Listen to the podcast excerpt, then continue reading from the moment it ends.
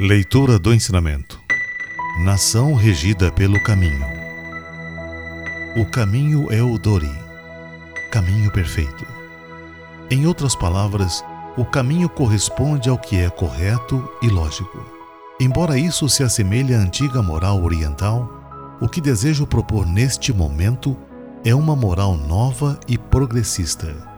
Sou levado a agir dessa maneira pela evidente e acentuada decadência dos princípios morais da sociedade contemporânea, para que possam ter uma melhor compreensão sobre o caminho, ou seja, sobre o Dori, devo dizer que ele se liga a todas as coisas, ou melhor, ele é a bússola perfeita para a vida humana.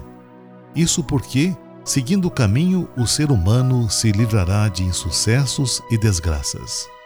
Ao mesmo tempo, uma vez que tudo lhe correrá bem e a confiança nele aumentará, será respeitado e amado pelo próximo, e, logicamente, viverá em pleno estado de harmonia e paz.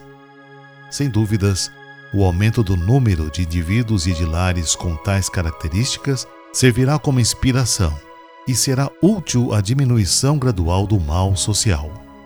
Como tenho afirmado, Deus, em outras palavras, é o caminho perfeito.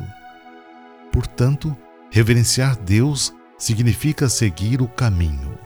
Sendo assim, o ser humano que trilha o caminho perfeito e é governado por ele é um verdadeiro ser civilizado.